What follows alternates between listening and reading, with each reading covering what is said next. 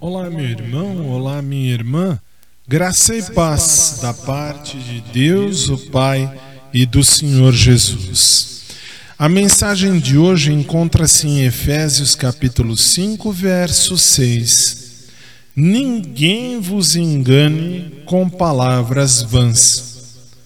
Você sabe que agora há intérpretes, intérpretes entre aspas, da Bíblia que acreditam poder estabelecer regras sobre a porção de Deus que podemos ter?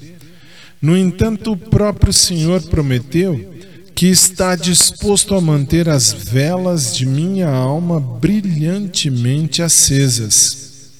Então, meu coração me diz para ignorar os escribas modernos, cujas interpretações eu temo estejam forçando o espírito a abençoada pomba a fechar as suas asas e a permanecer em silêncio. Volto-me antes para um dos hinos do teólogo Dr.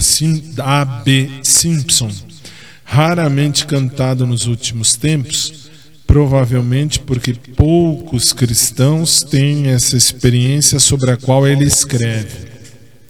Qual é o hino? O hino diz assim: Tomo a mão do divino amor Conto como minha cada preciosa promessa com essa rubrica eterna de penhor. Ele promete e a minha alma a ele acessa.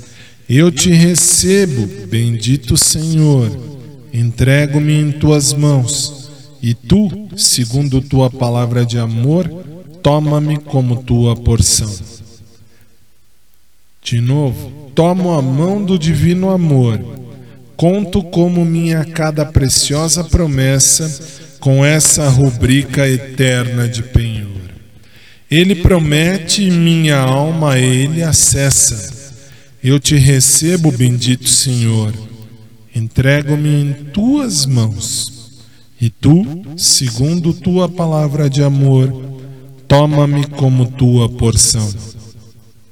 Senhor Jesus, enche-me novamente com teu precioso Espírito, para que outros vejam o Senhor vivendo em mim no dia de hoje e sempre. Amém.